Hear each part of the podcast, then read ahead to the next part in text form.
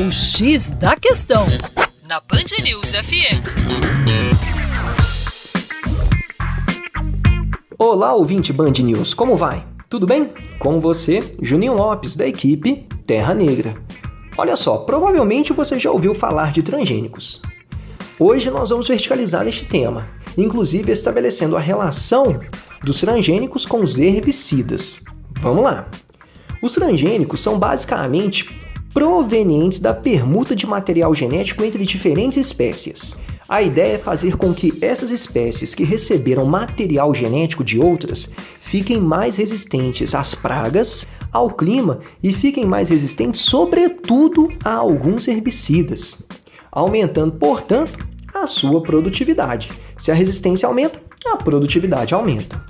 E para quem não sabe o que é o herbicida, vai aí o conceito. Herbicida é uma substância química que age eliminando ou suprimindo o desenvolvimento de espécies daninhas. Agora, olha que interessante.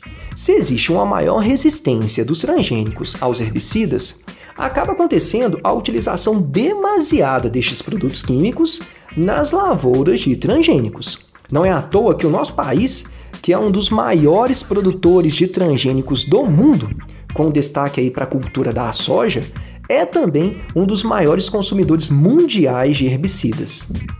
E daí tem um problema. Se o consumo de herbicida é muito grande, provavelmente nós teremos também uma grande contaminação dos recursos hídricos.